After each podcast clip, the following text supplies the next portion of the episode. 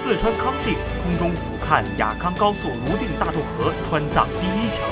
目前，雅康高速泸定至康定段隧道群、大渡河新康特大桥建设进展加快，